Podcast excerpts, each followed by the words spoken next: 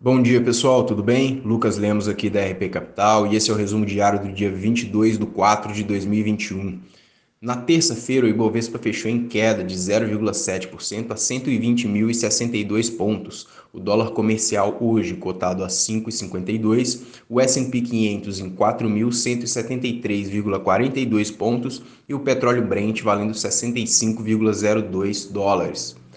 No Brasil, o presidente Jair Bolsonaro sancionou ontem o projeto de lei do Congresso Nacional número 2 de 2021, que altera a Lei de Diretrizes Orçamentárias de 2021, dando seguimento ao acordo para destravar o orçamento e para a reedição dos programas emergenciais de crédito subsidiado para pequenas e médias empresas, o Pronamp, e para apoio do emprego formal, o BEM.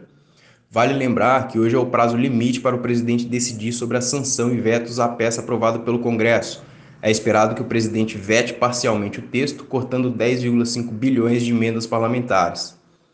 No cenário internacional, destaque para a reunião do Banco Central Europeu. A expectativa do mercado é de manutenção dos juros e de maiores esclarecimentos sobre o ritmo de compras do programa de compras de ativos emergenciais ligados à pandemia.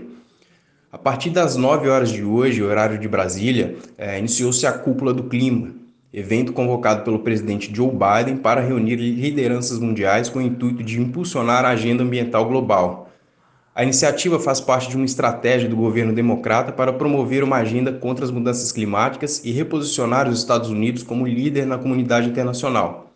Segundo o Washington Post, Biden deve aproveitar o evento para anunciar plano de redução das emissões de carbono do país ao menos pela metade até 2030. Bom, pessoal, esse é o resumo de hoje. Qualquer dúvida, estamos sempre por aqui. Um abraço.